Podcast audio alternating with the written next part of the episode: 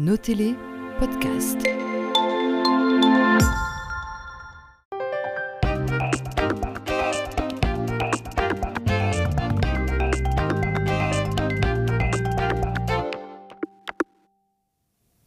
Bonsoir et bienvenue dans Zone Franche. Né à la glanerie, Grégory Morlighem a développé très tôt un attrait pour la nature, passion qui l'a conduit à des études en biologie à l'UCL.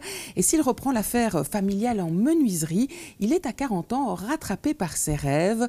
Des voyages en Afrique noire l'emmènent avec son épouse et ses filles à suivre une formation de ranger. Aujourd'hui, il guide des voyageurs dans la savane en Afrique du Sud, à pied ou en voiture, dans le respect de la nature et du monde animal. Grégory, Greg, bonsoir. Alors, vous avez, m'avez-vous dit, une enfance heureuse entre une maman qui travaillait aux Trois Suisses, un papa qui travaillait en cimenterie avant de fonder cette euh, entreprise familiale euh, de menuiserie. C'est une enfance bercée notamment par euh, les louveteaux. Oui, donc j'étais chef louveteau à l'âge de 15 ans. Et donc j'ai dirigé une meute louveteau pour devenir à Jusqu'à l'âge de, 22 ans. Et on passait le plus clair du temps dans la nature. À l'observer, à la respecter aussi À l'observer, à la respecter, à comprendre son fonctionnement et profiter de, profiter de la nature avec les enfants, oui. Alors en secondaire au collège Notre-Dame en latin maths, vous êtes un bon élève et euh, c'est d'ailleurs euh, dans votre classe de latin que vous écoperez de votre surnom. Oui, alors euh, ben voilà, Morlighem, ça a été raccourci et c'est devenu Morlus et ce, ce, surnom m'a suivi à l'université et encore maintenant. Vous y êtes fidèle on y est fidèle, oui. Alors, vous y avez croisé la route de deux professeurs qui vous ont marqué Oui, euh, mon titulaire en dernière année, euh, Michel Casterman, professeur de, mathématiques, euh, qui m'a donné le goût des sciences et des mathématiques, et aussi Michel Wattier, qui était mon professeur de, biologie. Et la biologie, avec lui, c'était quelque chose de, fascinant. Et donc, c'est ce qui m'a motivé à étudier la biologie à l'UCL. Vous en gardez d'ailleurs un livre de chevet de cette époque-là, non? Oui, Le monde du vivant. Mhm. Et donc, ce, livre qui explique un petit peu toute la vie sur Terre, depuis la, depuis la cellule euh, jusqu'aux grandes forêts, eh bien, euh, c'est mon livre de chevet, oui. Alors, bah, tout cela vous amène euh, naturellement à suivre un cursus en biologie à l'UCL. Vous êtes un très bon élève, vous commencez par une grande 10, vous finissez par une grande 10. Entre les deux, vous avez un peu fait la fête? Oui, entre les deux, faire la fête dans le comité de, de, biologie. une vie sociale bien épanouie sur le site de Louvain-la-Neuve et après de Louvain euh, mais c'est aussi pendant mes études que je rencontre mon épouse. Vous étiez président de baptême, délégué sport, c'est ça? Oui, oui, c'est quand même assez... Voilà, ça demandait une implication dans la vie festive. Voilà, donc il fallait euh, à la fois étudier, mais aussi euh, profiter de, ces belles années d'études. Ouais. Alors, euh, votre mémoire, vous le consacrez à un sujet qui vous tenait à cœur? Oui, j'ai fait mon mémoire sur l'immunothérapie dirigée contre, contre le cancer. Et ensuite, j'ai travaillé deux ans dans le laboratoire dans, dans cette même optique d'essayer de, trouver des, nouvelles armes euh, contre, contre le cancer. Mhm. Parce que dans l'histoire familiale, il y a eu euh, quelques personnes bah, qui ont été touchées, comme, comme, un peu tout le monde. Un peu dans, dans, toutes les familles, je veux dire, on a tous été confrontés. Et donc, euh, si à un certain moment on se dit qu'on peut essayer d'apporter un petit quelque chose, ben, on, le fait. Quoi. Mhm. Alors, au moment des études, avant d'entrer dans le en labo de recherche, vous aviez déjà ce rêve d'Afrique noire oui, c'est quelque chose qui m'a poursuivi euh, tout le temps depuis mon enfance. Et l'idée était de partir euh, à la fin de, mes études, donc à la fin de ma licence, de partir euh, en Afrique. Et puis après, on m'a proposé une place dans le laboratoire où j'étais. Puis après, rencontrer mon épouse.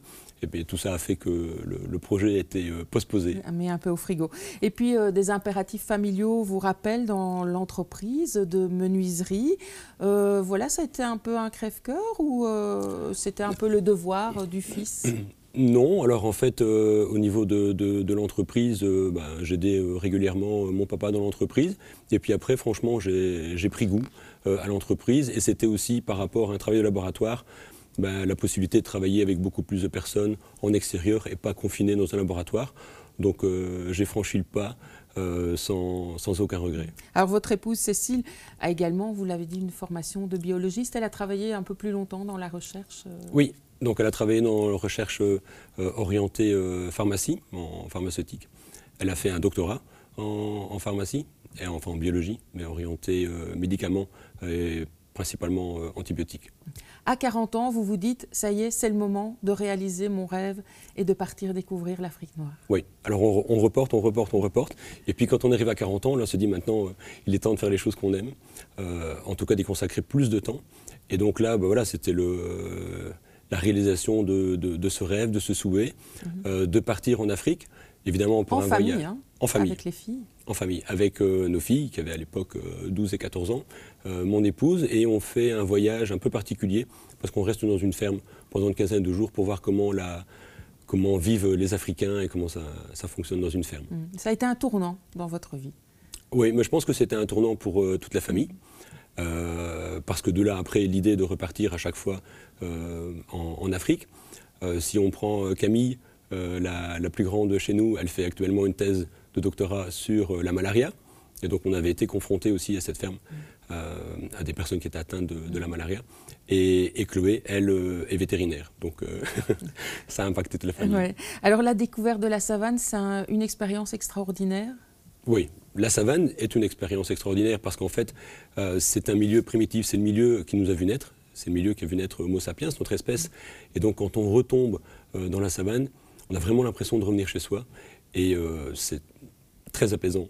Mhm. Alors vous avez fait plusieurs pays en Afrique, mais c'est vraiment l'Afrique du Sud qui vous a marqué, notamment de par sa politique de préservation de la faune, la flore, la nature. Oui, donc en voyageant à travers une dizaine de pays, on a pu euh, voir comment euh, les, rangers, en tout cas les gens qui étaient impliqués dans la conservation de la nature, euh, s'intéressaient à leur nature et essayer de combiner tourisme, mais aussi respect de la nature.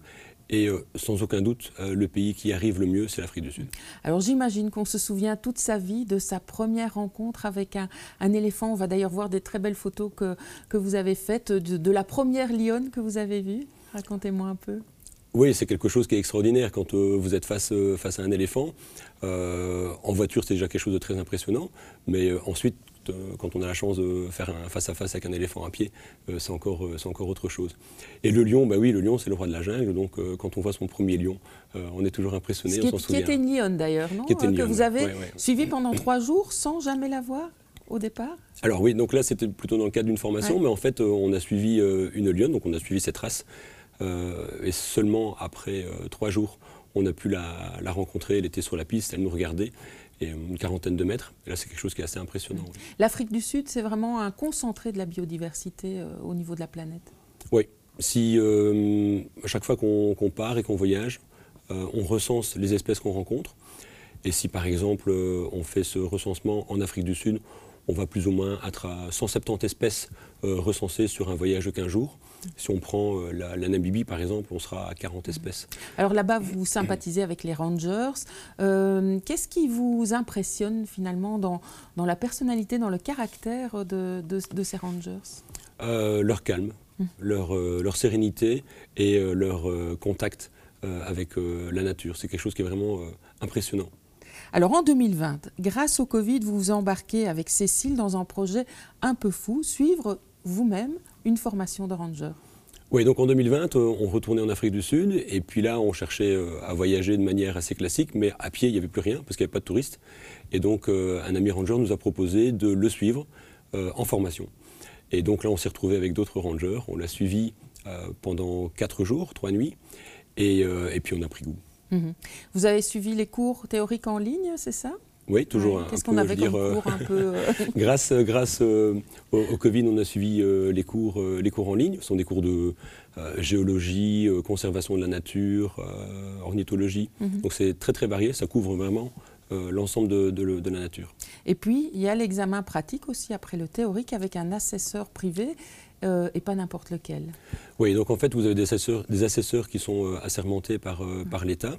Et quand vous choisissez cette formule qui est un peu euh, ce qui correspond chez nous euh, au jury central, eh bien, vous avez un assesseur et vous l'emmenez pendant trois heures dans, la brousse, euh, en voiture, en lui expliquant tout ce que vous voyez. Il vous pose des questions sur tout ce qu'il voit. Et puis, bah, à la fin, vous avez ou pas votre, votre diplôme. Mhm. Alors, on va aussi voir des images de, vous et de votre épouse. Pourquoi est-ce que vous, vous vouliez devenir ranger à pied? Alors quand on est dans un véhicule, on a le bruit du, véhicule et on s'intéresse aux animaux qui sont les plus gros. Mais quand, on, quand on promène à pied, eh bien c'est beaucoup plus calme, c'est beaucoup plus serein. Et alors là, on peut être attiré par des petits reptiles, des insectes, des plantes. donc c'est beaucoup plus apaisant. Et donc cet examen pratique, c'est un mois dans la brousse. Qu'est-ce qu'on y fait? Qu'est-ce qu'on y apprend en plus des cours théoriques? Alors là, pendant un mois, pour ranger à pied, eh bien, on étudie euh, le comportement des animaux et principalement des animaux euh, réputés dangereux. Mhm. Donc le B5, éléphant, lion, rhinocéros, léopard, buffle. Et donc on apprend vraiment euh, à, décrypter ces animaux et à comprendre leur comportement. On y accumule aussi des heures de vol puisque... Oui. Alors c'est un peu la formation de, ranger, mais, mais, toute la vie en tant que, ranger, en fait, on, accumule des, heures, on log des heures. Mhm. Donc on accumule des heures. Et ensuite, on fait des rencontres avec euh, ces animaux qui font partie du Big Five. Et chaque rencontre doit être euh, notée, euh, détaillée, de façon à ce qu'on puisse relire nos notes et apprendre pour les prochaines rencontres. La particularité du ranger à pied, c'est aussi qu'il protège la savane. Est-ce que vous pouvez nous expliquer ça? Oui, donc le, ranger, évidemment, quelqu'un qui est, qui est armé, ça peut paraître choquant, parce qu'on se dit il protège la savane et il est, il est armé. C'est clair que son arme, c'est pour se défendre si jamais il y avait un souci avec un animal, mais c'est surtout le fait d'être présent dans la savane qui va euh, empêcher euh, le braconnage et qui va permettre que la savane soit un, environnement euh, consacré uniquement aux animaux. Mhm. Alors par exemple, c'est l'occasion pour vous de, ramasser les collets. Vous, vous, avez ramené un collet, donc, quand on, le voir aussi. Quand on marche, en fait, on ne suit, pas, on suit pas les pistes. Et donc, on va prendre tous les chemins qui sont faits mhm. par, les, par les animaux. Et sur ces chemins, on va retrouver euh, des collets qui sont posés par, euh, euh, par des braconniers. maintenant, il faut le voir comme un braconnage de subsistance. Si les personnes posent des, des, collets comme celui-ci en métal, c'est pour essayer d'attraper des petits antilopes et, de, et, avoir une, une, source de viande. Mais le souci, c'est que ces collets ne sont pas spécifiques. Et donc, si vous avez un éléphant qui prend sa patte, si vous avez un éléphant qui prend sa patte, complètement. Donc euh, ça, abîme, euh, ça abîme les éléphants. Vous pouvez aussi avoir des, lions qui vont se faire prendre par des collets qui sont plus gros. Et donc là, le but, c'est justement d'être présent pour éviter le braconnage. Et quand on rencontre, mais quasiment à chaque fois malheureusement, quand on rencontre des collets, on les enlève. Mhm. Alors comment est-ce qu'on approche les animaux en tant que ranger Dans quel état d'esprit? Euh, Dans quel état d'esprit? Si on doit résumer, c'est le respect. Et donc c'est d'analyser l'animal. De respecter son environnement, de respecter ses distances, et s'il est euh, dans de bonnes compositions, eh bien à ce moment-là, on va faire euh, une approche. Donc on décide de faire une approche. C'est pas ah on voit un éléphant, d'office on va y aller. Non, on va regarder s'il est calme, s'il est serein. Est-ce que c'est une mère Est-ce qu'elle est avec un petit? Est-ce que c'est un mâle solitaire?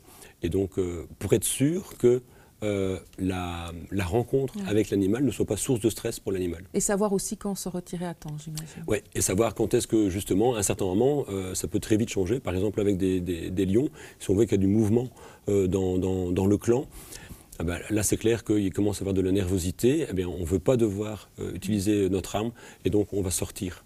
Euh, pour ne pas euh, stresser les animaux. Alors depuis votre formation, votre épouse et vous, vous accompagnez euh, des groupes, vous êtes là à peu près quatre mois par an, mais ce sont des safaris vraiment respectueux à la fois de la nature, des animaux et des populations locales. Oui, donc on accompagne des, groupes, des petits groupes, en général c'est maximum 6 à 8 personnes, et on a vraiment sélectionné des réserves, des lodges, des parcs nationaux qui étaient respectueux de la nature, mmh. mais aussi où les, bénéfices euh, réalisés par le lodge allaient à la population locale ou un lodge géré par euh, une communauté. Et le but en final, c'est que euh, s'il y a des retombées financières au niveau de la population, eh bien, on évitera le, braconnage parce qu'ils ont plus à gagner à avoir des, touristes que simplement mmh. de braconner des antilopes. Alors pour les participants, j'imagine que c'est une expérience humaine hors du commun, d'autant plus qu'on est déconnecté de tout. Oui, c'est comme ça qu'on peut le, résumer, euh, une expérience humaine.